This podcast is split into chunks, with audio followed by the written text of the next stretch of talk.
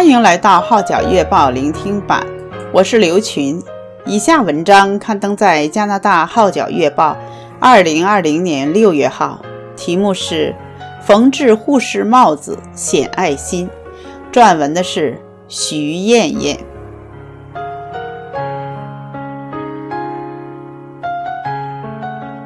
我是睦邻裁缝义工群组 Good Neighbor Sewing Volunteer Group 的发起人之一，与另外两位热心人士于淑兰和尹明一起发起给一线护士手工制作帽子的活动。今年二月，我们一起参与的睦邻互助群组，希望服务一些来自中国的游客。向他们传达一些新冠肺炎相关的资讯。三月知道医护人员缺少医护防备用品，同时还在脸书上看到很多外籍朋友自制面罩和口罩。过不久，发现他们已经开始改为做帽子。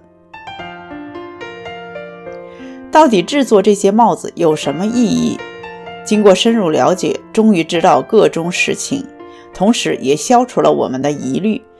原来，在加拿大的手术室及检查室广泛使用的一次性蓝色手术帽，目的是预防头发掉落伤口，令病者感染。至于在加拿大医院的非专属区域，院方是不会将手术帽给予医护人员佩戴的。但在新冠疫情期间，许多护士担心在照顾病人时接触到无症状的病人而受到感染。也害怕暴露在外面的头发沾到病毒，将之带回家，所以许多护士都希望在一次性帽子内多加一个布帽子，既舒服又多层保护，还可以反复使用，也环保。到三月底，多伦多万景 Markham 医院有护士向我们询问，可否为他们做些帽子，且附上粗略的图样。让我们明白他们的需要。既然这样，我们就决定成立一个群组，希望有更多义工加入。先从一家医院做起。四月十日，这个睦邻裁缝义工群正式启动。感恩的是，支援一下子从四面八方而来，许多不乏有能力、有爱心的义工及时表示愿意参与，而我们也列举出一些基本的要求和守则。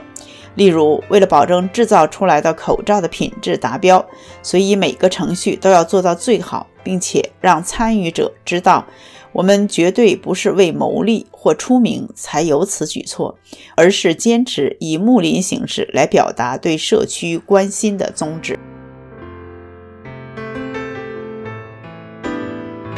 除了缝制的义工外，我们还召集了可以送货、协调订单的组长。现在约有一百四十名成员。从四月十五日至今五月十日，已经收到订单一百五十四份，预定近两千五百个帽子，同时已制作了两千多顶帽子。为了方便取货，我们也成立了五个取货协调小组，分别在贤美顿我住的地区，所以属于这区的医院就来我家提取。密西西加、旺市。列治文山、施家堡及安省北边等分区一起行动。更感恩的是，整个缝制帽子活动我们分文不虚，因为所有用料都是由热心人士捐赠。有护士在他们的群组或教会发起，要求有心人捐赠布料；有人特意购买新布料给我们；也有人把之前买下的布匹或未用过的床单。大多是品质上佳的棉布和混纺布送过来，也有人送来缝纫线，甚至捐赠缝纫机，群策群力，彼此配搭，成绩斐然。一般来说，如果是熟手的话，大概半小时至一小时就可以完成缝制一顶帽子。至于新手，则要参加三次工作坊，或需有人从旁指导，不断练习才有进步。从刚开始的数量不多，到现在可以在材料充分的情况下，一天可以赶制两百顶帽子。由于有不少仍要上班的义工，只能下班或空余时间才缝制。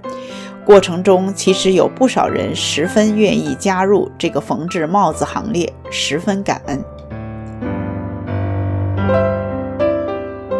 另一感人的图画是，这个活动激发了许多家庭式的参与，成为亲子互动活动。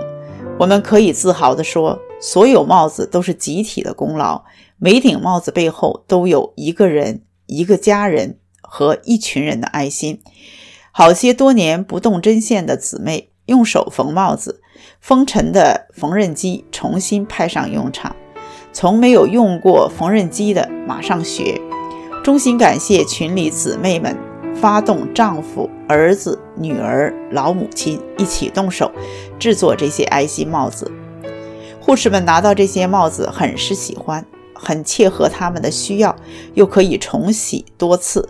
此外，由于这款帽子有两粒纽扣，可以扣住口罩同用，免去口罩绳整天挂在耳朵上产生不舒服的感觉。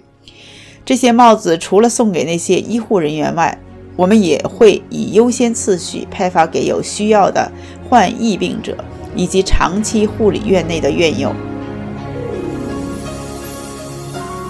虽然我们没有很直接的借着这个平台将福音硬销出去，但却让他们知道我们这样做完全是出于爱心，看到别人有需要就供应给他们，这样也间接地表达了耶稣基督的爱。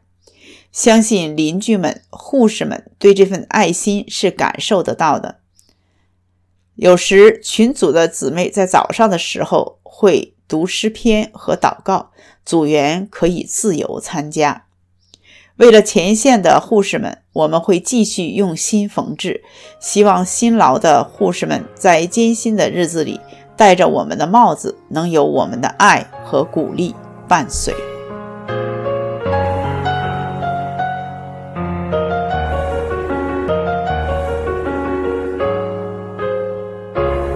以上文章刊登在加拿大《号角月报》二零二零年六月号，题目是“缝制护士帽子显爱心”，撰文的是徐艳艳。我是刘群，谢谢你对《号角月报》聆听版的支持。